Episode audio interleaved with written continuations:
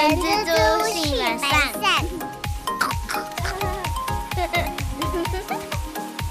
Hello，大家好，我是人蜘蛛的厚厚。大家好，我是人蜘蛛的本善小姐。各位早安，我回来了。上次因为上周我小弟我本人去了荷兰，然后德国就工作啦，去看个展。那所以上周是停更了一个礼拜。对，荷兰还有德国的印象怎么样呢？荷兰就是赞啊，然后德国啊，说实在，因为我去那个是德国的杜塞道夫，呃，虽然说德国的工业化很厉害，但是他们的电车你知道，就是韩国一说的又老又旧，然后还有游民，然后车站的门口也有游民，然后就直接躺在路边，然后时不时会有一些尿骚味。我说真的、啊，我没有那么尬意。杜塞道夫，但是其他地方我没去过啊，所以不能不能多评论什么，只是针对杜塞道夫这个工业的重镇啊。那荷兰为什么赞？有大麻，这样会不会讲太自然了？你知道走在那个阿姆斯特丹的那个街道上，哇，麻味啊！不要说大麻啦，草味就一直来，很奇怪的感觉。那个草味我不知道。不知道各位有没有听过，不有没有闻过？就是它是一种很有点奇怪味道，就你不曾闻过的味道，但是也不会觉得臭，就会觉得这是一个奇怪的味道。然后，总之呢，我有尝试那个那个，不要说大麻好了，说草味棒棒糖，但我吃了以后，我却没有什么感觉。那街道上的环境呢？感受怎么样？可能我去的那个地方是观光区啦，我觉得整体上是 OK 的，因为像杜塞道夫就是会臭臭旧旧，然后有尿骚味嘛，然后晚上走在那会觉得有点怕怕的感觉，因为它灯没有像台湾做那么亮。然后荷兰话，嗯，它观光景点，所以基本上人潮都很多，你不用太担心什么，就是这样子。所以呢，各位啊，好不容易从欧洲回来了。今天来举办一个抽奖的吗？说实在，我去了欧洲以后，大概过三天就很想念台湾的食物啊，所以今天我要抽的是百灵有一罐。只要你留言，不管你在 Apple Podcast 还是 YouTube 上留言“台湾食物就是赞”，我要抽百灵油以上这两句话。然后期限是从我们刚刚讨论啊，是两个礼拜内。之后呢，我会录制那个荧幕，然后用线上抽签的方式，我就会免费送你一罐石墨的百灵油，价值可大概呃大概是十欧啊。希望大家踊跃参加啊！然后结果还没人参加，我就自己用了，好不好？呃，好啦，抽两个啦。第二个来就是感受一下，抽一下那个发泡锭。发泡锭比较便宜啦，但是就超好玩嘛，因为就当做呃带一点伴手礼，跟大家做一个分享啦。那我再重复一次，你只要抽，呃，你只要留言“台湾食物就是赞”，我要抽百灵油这两句话，你就可以抽奖。OK。然后呢，因为这次是看展嘛，所以那边哇塞，老外一堆，哇！这时候英格里去就很重要啦。首先呢，就要先跟他们自我介绍。好啦，就破题啦。这一集我们讲的就是自我介绍啦，各位。那也呼应，因为现在六月嘛，凤凰花开的日子到了，会有很多毕业生。那大家一毕业呢，就是准备要去。工作啦，或者是当兵啊，但大部分啊，就是去工作嘛。那工作的第一步，你一定要先把你自己的自我介绍给准备好的。来，阿赞，那我们来跟大家分享一下自我介绍应该要注意什么东西呢？虽然说我觉得这个主题啊，应该已经很多人来讲了，那我们就在讲的是，毕竟你常常在面试人，你把一些自我介绍的一些要领跟大家分享一下，怎么样？我自己觉得自我介绍这个东西，嗯，无论你是已经工作好一阵子的人，或者是你就是刚毕业的社会新鲜人，其实自我介绍都是一个可以帮助你的，算是敲门砖呐、那我们今天这个自我介绍啊，希望可以针对大家的问题有一些初步的解答。那阿善啊，那首先我们要先准备什么东西？我觉得自我介绍这件事情啊，在下笔之前，我觉得可以先自己思考一些问题。像第一个问题就是，为什么你会想要投这间公司呢？就是它到底什么地方吸引你？然后或者是说，你为什么会想要选择做这个工作？那公司为什么要选择你呢？我觉得这个是双方面可以去想的事情。最后一个是针对这个职位，那你可以帮他们达到什么目标？我觉得可以暂时用这三个面向去思考，然后再开始下笔你的自我介绍。那你会建议大家在下笔写自我介绍时候，我们可以可以怎么样？可以怎么写才会比较吸引人家的眼球？我觉得针对除了刚刚那几个就是面向之外，还有一个我觉得很重要，就是你一定要先做好这个公司的研究，就或者是这个产业，因为你可能是对这个产业或者这个职务是非常有兴趣的，然后你可能就会投了很多间公司，那你一定要对这个产业有深入的研究，那你在写自我介绍的时候，你就可以扣紧的这个。公司或者是这个产业或者是职务的需求，去当做一个主轴，然后连贯你整个自我介绍，我觉得就真的可以蛮抓住面试官的眼睛。我能不能问一个稿以外的事情？你有看过什么自我介绍很厉害的，觉得超屌哇？就这样写真的是。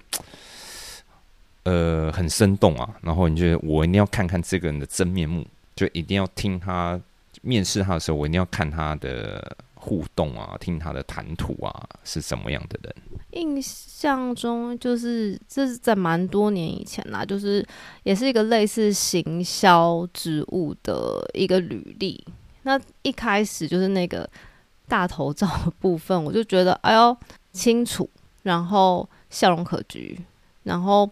他虽然不是标准的帅哥，但是从光看照片就觉得说哇，感觉他真的很有亲和力，然后很活力，点子很多，然后再接着搭配他的履历，会觉得说，哎呦，这个人的感觉就是跟照片展露出来的样子很像。重点是他里面写的内容。完全就是我们公司要的人，就是我们像在招募的平台上面，一定都会列可能蛮多点有关于职务介绍的内容。我们列的那时候可能印象中五条吧，它五条每一条它都符合，而且它都是有实际的例子，然后还有数据。我刚刚听到重点啊，就是不知道大家有没有听出来，你的照片很重要，然后。也长相，其实我觉得长相也不一定要帅，你要看起来是干净、阳光、正面、善良。我觉得这个第一关你就先加了二十分，然后再来你的内容，哇，刚好又被那家企业每个像刚阿三说那五点，每个都打中，哇塞，你这样基本上呃，这个自我介绍接近满分了。而且就是他又对我们公司做了就是蛮详细的研究，所以你就会觉得哦，这个人他就是是真的很想要来我们公司上班，然后他也看得出来他很积极。那另外我也想补充说，其实这几年履历上到底要不要放照片这件事情，已经不是一个好像必备的东西，但是对于现在台湾的求职环境的话，还是会建议你可以放一下照片。就是，嗯，这个你要先跟大家说，为什么有些人不放照片？我觉得可能很还是很多人不知道，因为我觉得大部分的人都会觉得说放照片这是最基本的。哦，应该是说现在世界上就是各国之间的求职这件事情，大家已经越来越把焦点放在他的专业能力。他的技能到底是不是符合工作需求？所以反而他的样子是怎么样，他的感情状态是怎么样，他的个人隐私那些的，已经不是现在主轴的的需要关注的地方。所以其实，在国外有一些履历上没有照片不奇怪，但是我觉得在目前的台湾。照片这件事情，普遍上来说，还是会觉得说，诶，如果你很重视这个这个面试，那它只是其中一个附加的档案，那你愿不愿意上传去做这件事情？我觉得这有时候也是一点点小地方。呃，我坦白说啦，这个对于台湾的求职环境来讲，有放照片还是非常重要的啦。你不，我们不能说它一点都不重要，虽然说个人能力也重要。然后你的呃，就是这些除了 怎么讲啊？呃，我要说的就是长相很重要。就好像今天男生在追女生，你说了你喜欢他的内涵，那个你个叉叉啊，这 个人一定都先从外貌先看的嘛，对不对？那如果看顺眼的话，我觉得才有下一步。所以如果今天大家嗯，你当然是可以，你当然是可以不要放，但是。你的机会，我觉得就会比别人少一点，对吧？很多时候都是相对比较出来的。就今天如果有十份履历，九份都有照片，然后大家的履历内容差不多，那我们可能在安排面试的顺序上，可能也会有一点点不一样。对啊，所以大家还是放个照片，我觉得比较符合现在台湾的求职环境啦，好不好？嗯，那我们来谈谈为什么面试官很喜欢先叫求职者先自我介绍？因为我想说，我靠，我履历上面不就已经写过了吗？为什么我来到这个地方，我还要再重新讲？是妈的，不会自己看哦，没有那么夸张啦。就是以前我也会这么想。那阿善，你说为什么这个也很重要？其实刚后讲出了很多。人的心声吧，就会觉得说，哎呦，我们帮我我我那些求职平台上的履历寄给先寄给你们要干什么？对，但是其实自我介绍，其实它我们主要会看两个很重要的地方。第一个当然是老实说，有一些公司它是非常非常高阶的主管来进行面试的，所以他不一定每一位求职者他都可以花时间去研究。对，所以。第一是他可以用很简短的时间去认识你，因为像自我介绍，大家可能都会控制在五分钟以内，所以这个时候公司可以很快的就大概的了解一下你这个人的状态。那我觉得第二个是我们真正最在意的地方，就是你的口语表达能力或者是逻辑思考能力到底是怎么样。因为自我介绍是可以先准备的哦。那如果让你准备了，你还讲的哩哩啦啦的。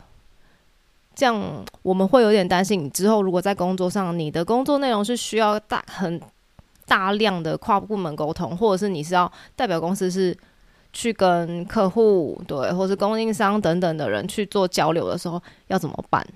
所以，如果今天他只是一个应征工程师，他可能这方面的那个自我介绍就不用到太强，可能只要六十分就好了，对不对？那比如说今天这个是做公关的。做业务的或销售员，他的这个自我介绍的那个表达能力可能就要稍微高一点。你们会就从这个几个地方去去看他到底符不符符不符合，就是这个职位的需求，是不是这样说？对比重上会有一些不一样，但是其实这几年组织越来越扁平化的状态，我们会越来越把表达能力、逻辑能力这些东西。会变成一个还蛮重要的考虑的指标，而且其实面试时间非常短，这就有点像是公司跟求职者之间我们第一次面约会。好害羞，好害羞！你要在很短时间之间就决定说啊，我到底要不要跟这个人长相厮守？哎，对，这个其实蛮重要，就是人家说的第一印象嘛，对不对？所以。哇！你第一天你就搞砸了，不要说第一天，你第一次碰面的前十分钟你搞砸了，基本上 GG。我们等一下也会再教一个小配博，是万一你真的在面对面的时候，好像有一些地方做的不够好，想要或者是想要再补充的，后面教大家一个小配博。哎、我现在就想听、哎，你就现在讲吧。应该是说有一些人，就是尤其是可能社会新鲜人，你一开始就是你对面试这件事情还不是很熟练的时候，因为什么事情大部分都是需要练习来的嘛。那那个时候你可能太紧张了，你你可能有一个，其实你过往有一个经历是可以为你自己带来很大的加分效果，但是你在面试的时候太紧张，你忘记讲了。我跟你讲，我每次在做那个月会报告的时候啊，每次比如说我写的五样，我永远都会少一样，真的会紧张，真的会紧张。对，所以这边呢，就是给大家的呃小 paper，就是其实现在台湾还没有到非常非常多人会使用面试后的感谢函这件事情。那感谢函这件事情呢，其实第一个是表达你对公司的感谢，第二个你就是可以趁这个机会。用这种方式去补充，哎，你刚刚什么地方没有讲到，或是你昨天面试的时候什么地方没有讲到，补充资料给公司。哇塞，这一招听起来美败哦哦，而且会有那种我有始有终、很积极的感觉，就是哦，如果还需要补充什么资料，欢迎告诉我。这样子，一方面你可以让公司有好印象，那第二方面你又帮你自己补充了当时忘记说的东西。那最后一个是，有些人也会用利用这个方式去询问说：“我有录取吗？”这高招哎！但我想到我能不能补充以后再补充，这样会不会太死缠烂打了？没有补了又补，一补再补，这个就是能力问题了，好不不好？不能无限补就对了。OK，反正这是一个小小 paper 啦，所以大家可以稍微记一下。如果你真的很想上这家公司的话，不妨试一下写个感谢函，好不好？那我们在自我介绍的时候啊，有没有什么关键是呃，应该说有没有什么元素是我们必定要出现的？我们在这边帮大家整理一下。最重要、最重要的就是你以前的经历或是你的技能，就是这个职务不可或缺的要求。那其实有时候有些公司的那个工作内容描述，其实老实说好像没有那么具体。你有时候看完之后，好像只有个轮廓，你不太确定它里面实际要求到的具体状态是什么。我跟你讲，这个是现在求职者，不要说现在，我觉得以前就发生了。就是你这家公司到底干嘛，就是也看不懂，然后就像你讲，写的很不具体，根本在这个叫做什么？嗯，盲抽吗？就就盲选吗？就是 这个呃，我会对这种企业会有一点点生气啊！你要找什么样的人，你写清楚一点嘛。那其实你知道吗？这种状况会变成是说。我今天是一个求职者，我也不知道说你们公司到底干嘛的，我就乱投啊，我就瞎投，然后反正有投有机会，然后你就造成两边都是有点在浪费时间的一个状态上，因为求职者会觉得说去了那边，哎，这环境这完全不是我要的，这个职位也不是我要的，然后对于企业来讲，哎，你怎么跟我想象的人差那么多？所以其实在这边也可以跟。就是呃，我觉得企业这边也可以想一下，在开这个履历之前，我觉得打的呃详细一点，对于双方来讲是比较有效率的啦。对，尤其是在消耗了双方的时间成本这件事情上面，我觉得是蛮蛮需要企业端来注意的。那因为我们之后还会再讲跟招募面谈相关的内容，那我们这一块呢，就是之后我们会再跟大家做。就是更多的分享。那这边呢，我们拉回来原本就是，如果今天这个公司的那个职务说明内容，其实你好像觉得哎呦不是很确定，他到底是在做什么。第一个，你可以先上网去 Google，那不一定是同一个公司，可能是相同产业的公司，同样职位的，他的工作内容是什么？你可以用这个当做参考。那另外一种状态，当然就是最好的，就是你自己根本就有同事，就是在而不是同事，你自己就有朋友是在从事这样子工作的人，那也可以跟他先稍微询问一下。然后第二个是你履历里面一定要的，就是人格特质的部分，就是你的人格特质是可以很 match 这个工作的。那你之前的无论是工作经验啦，或是社团活动等等的，或者是你私底下的一些那叫做休闲娱乐活动等等的，如果都跟这个工作内容是有办法做连接的，那都是很好的自我介绍的素材。尽量聊啦，但是不要尬聊，有没有？聊到面试官其实他没有想听了，然后你还在继续讲 讲你怎么样怎么样，就也要看人家的脸色啦。如果人家已经没有笑脸了，板着一张脸，赶快结束话题吧。然后接下来想跟大家分享，就是我站在面试官这边的角度是怎么看待自我介绍的？为什么？可能今天两个人他有相同的工作经验，甚至他们的职涯轨迹很像，可是表达出来的自我介绍会很不一样。有一个很大的重点就是在于说，其实这个自我介绍也是选择的过程，你选择把哪一些部分放大，那有哪一些部分成为你的 highlight？我觉得这个是蛮重要。就是第一个是你选择揭露哪一些讯息，那第二个是。你有没有把握住这个机会？所以我觉得，其实自我介绍对很多人来说，好像是一个压力蛮大的事情。但是，这就是一个相对的、相对、相对的，就是哎呦，就跟超人一样嘛！哎，是超人吗？还是蜘蛛人？责任 能力越大，责任越大。那个蜘蛛人，那蜘蛛人，对。就是就是这个意思，就是所以我觉得这件事情呢，就是给大家另外一个看待的角度啦。其实简单来讲啦，你自我介绍完整一点，你录取的机会就是会高一点了。我觉得刚阿善的意思就是这样子。那毕竟工作工作，除非你今天是呃个人办公室，你不用去面对客人，你不用面对同事，你你表达。能力很差，那没有差没有关系。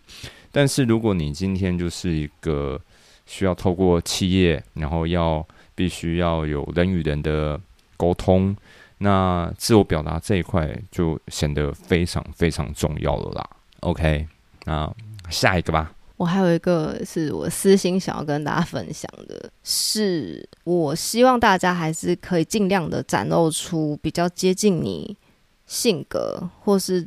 真实想法的样子，因为其实现在很多人离职有一个很大原因，就是哦，我觉得我跟公司的文化不合。对，那其实尤其是在新创公司，其实非常吃你的磁场跟公司的文化合不合这件事情。但如果你在面试的时候，把你很大部分的真实的性格隐藏起来，或是想法隐藏起来的时候，你虽然得到了进去的这个门票。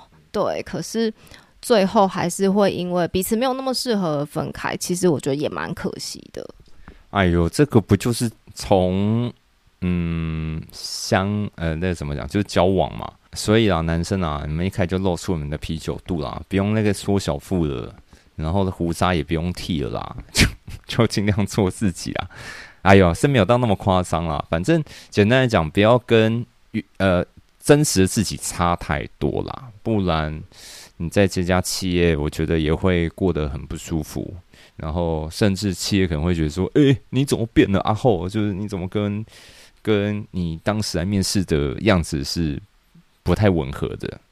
那今天的状况，假设好，我投履历了，然后哎，这家企业来通知我可以去面试。哇塞，这个面对面的面试。这个自我介绍，我们可以怎么做准备？我们已经把我们的自我介绍的内容，我们已经写好了。那我们准备要去面试了。我们有几件事情呢，可以来准备的。第一个就是听起来很奇怪，可是我觉得这件事情是一定要做的，就是你一定要非常清楚你自己的履历自我介绍里面到底写了什么。来了，我跟你说了，现在 Chat GPT 很。很很屌，不要再用 Chat，哎，你可以用 Chat GPT 写啊，但是你要去背熟，好不好？那如果你背不熟的话，你还是自己写吧，因为你自己写的东西，你再给我忘记，你就可以，呃，你就 GG 了啦。因为其实有一些人很用心啦，他针对不同的公司或者是不同的职务，他会撰写不同的履历。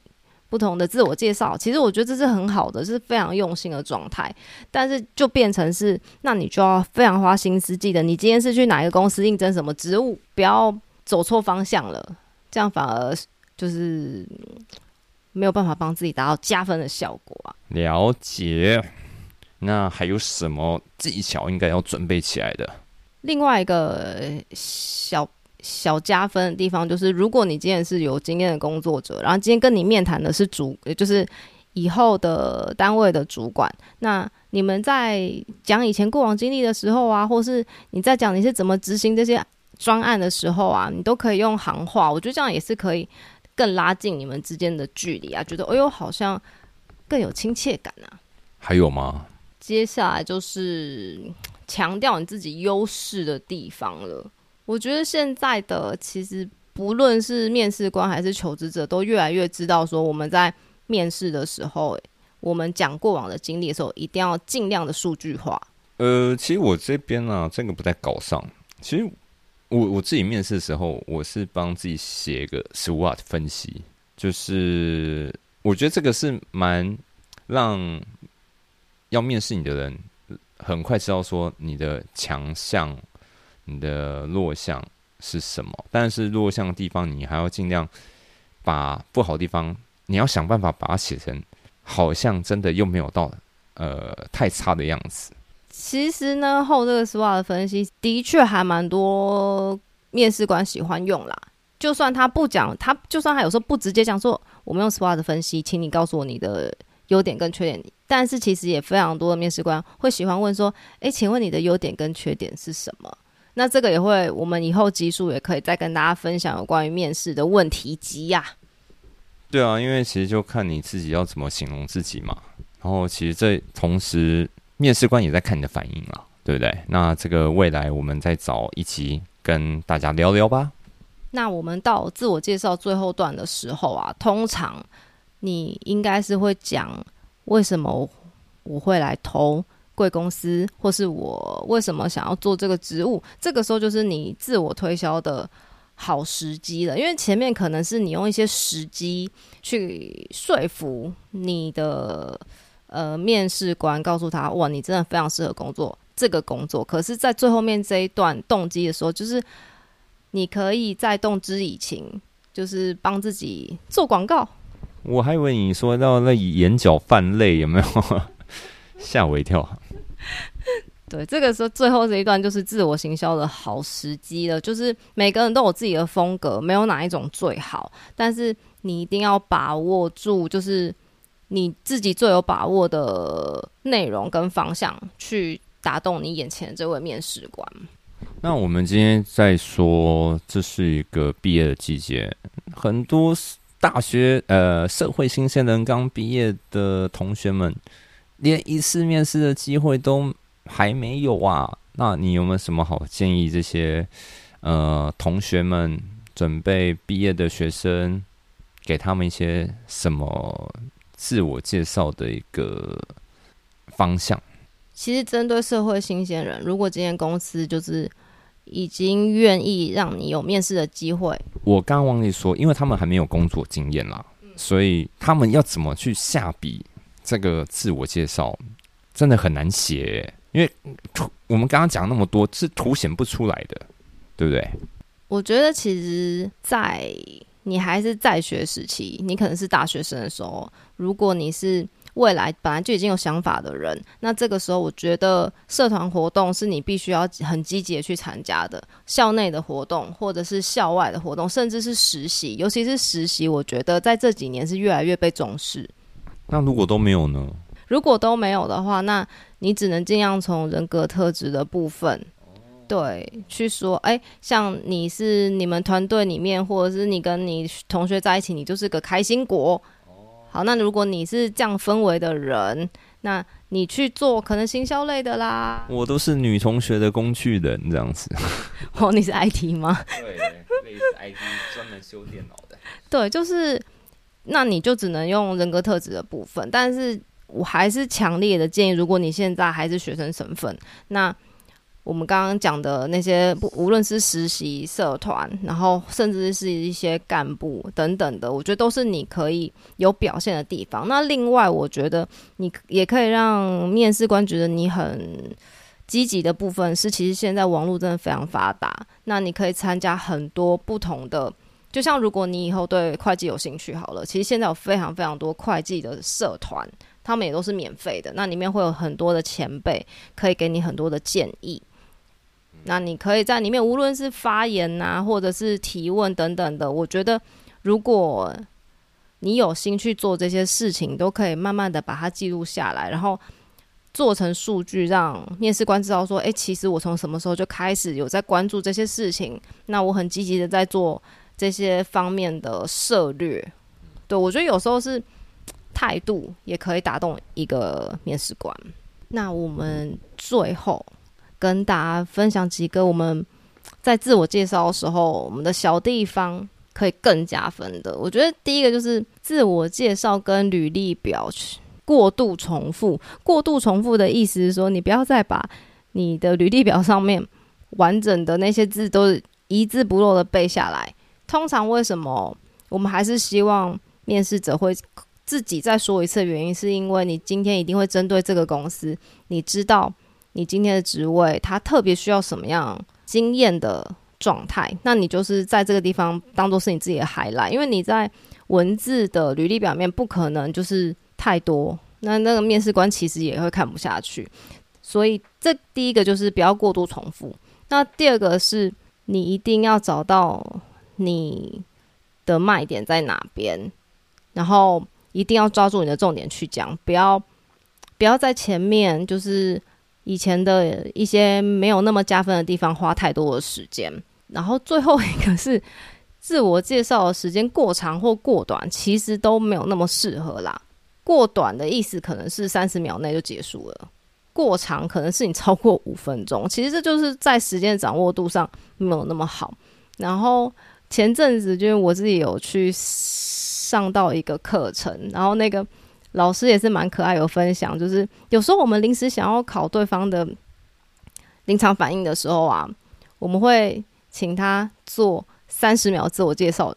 哇，这这一题没想到意外的，就是打败很多面试者诶，因为你原本的设定可能是三分钟，你突然要三十秒讲完，这就是完全框架就要整个打掉重来，所以我觉得。这就是为什么前面我说你一定要很熟知你的履历表里面你的自我介绍到底有什么。我会觉得这题像是在考反应诶，比如说你应征的这个职位需要是一个很灵活的呃很灵活的人或者很机灵的人，他就要出这种比较脑筋急转弯的题目啊，就是你要在瞬间这个反应你要全部在重新组织起来，就看他的临场反应了。那我们这一集就大概到这边啦，也希望啦，就是即将毕业的毕业生都可以顺利的找到工作。希望大家就是在自我介绍这一关呢，有更完整一点点的认识。好的，那也不要忘记了，我开头说我我要回馈我的听众，虽然说好像没有几个，然后结果都是自己的三 F 来抽，也没有关系，反正阿后我就送我的。我的关键，我的那个关关键那个字是什么？哎呦，大家往前听了，我怕我现在讲的，然后又跟开头讲不一样，那就糗了。好啦，那这一集就先到这边。我是人蜘蛛的吼吼，我是人蜘蛛的本善小姐，我们下周再见，拜拜，拜拜。